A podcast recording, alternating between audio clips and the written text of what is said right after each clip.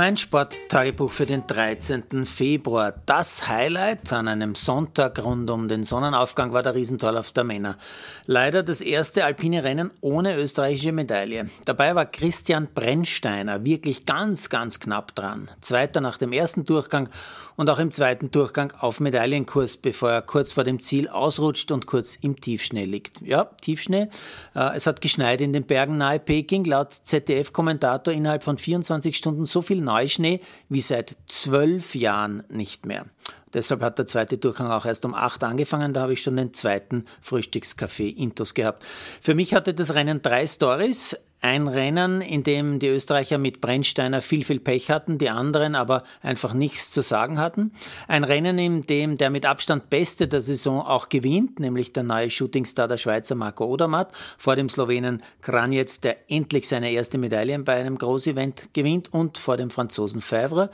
Und es war ein Rennen mit einem Überraschungsmann, der kaum aufgefallen ist Juan Verdu Sanchez aus Andorra wird mit Startnummer 32 großartiger Neunter und das nur drei Hundertstel hinter Superstar Christoffersen, nur sechs Zehntel hinter den Medaillen. Der Bursche hat am selben Tag wie ich Geburtstag, deshalb natürlich sympathisch, ist tatsächlich in Andorra geboren, also kein Eingebürgerter aus einem Alpenland und wird völlig zu Unrecht im TV eigentlich überhaupt nicht gewürdigt. Teilweise parallel zur Riesendorlauf-Entscheidung läuft die Langlaufstaffel der Männer. Durch den Schneefall brutal schwierige Bedingungen. Nur einer Mannschaft scheint das irgendwie völlig wurscht zu sein. Der Startläufer der Russen, der legt los wie die Feuerwehr. Die Russen laufen quasi einen Start-Zielsieg heraus. Am Ende mit einem Vorsprung von mehr als einer Minute. Dahinter wechseln die Platzierungen quasi im Minutentakt. Involviert sind die Skandinavier, Eglar, Norwegen, Finnland, Schweden, die Deutschen, Frankreich und Italien. Wobei Deutschland eigentlich bis zum letzten Läufer immer auf Medaillenkurs liegt, am Ende aber doch nur Fünfter wird. Die Norweger, die reißen zwei, dreimal ab, scheinen schon geschlagen zu sein, kommen aber immer wieder zurück und Norwegens Schlussläufer, Superstar Klebo, verarscht dann auch noch den Franzosen, den armen Magnificat.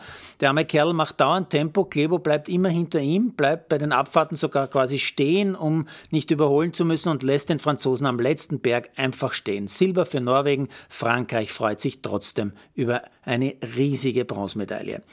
Der Rest des Vormittags gehört dem Biathlon. Zuerst die Damenverfolgung mit Lisa Hauser. Die Norwegerin Reuseland führt von der ersten bis zur letzten Sekunde, gewinnt ganz überlegen.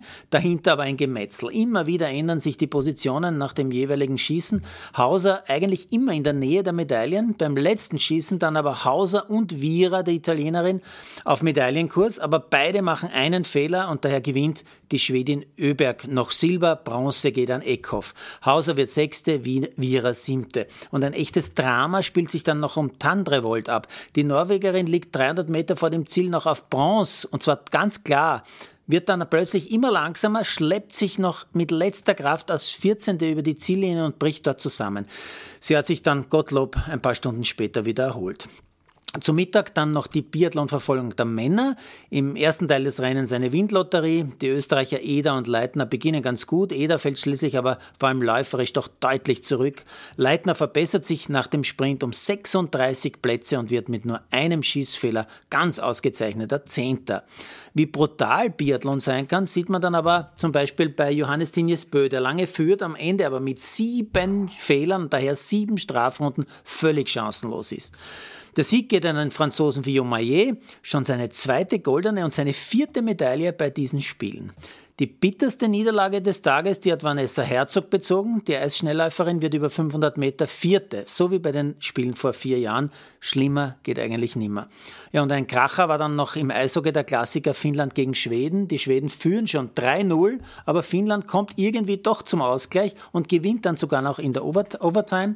Deutschland kassiert gegen die USA mit 2 zu 3 die zweite Niederlage. Ja, und im Zuge der Eishockey-Übertragung habe ich in der ARD noch etwas erfahren, was ich echt nicht gewusst habe. Großbritannien war schon mal Eishockey-Olympiasieger.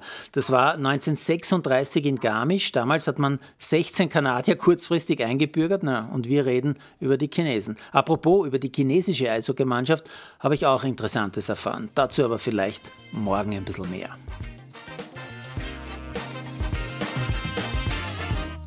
Produziert von Malderino Kiesens.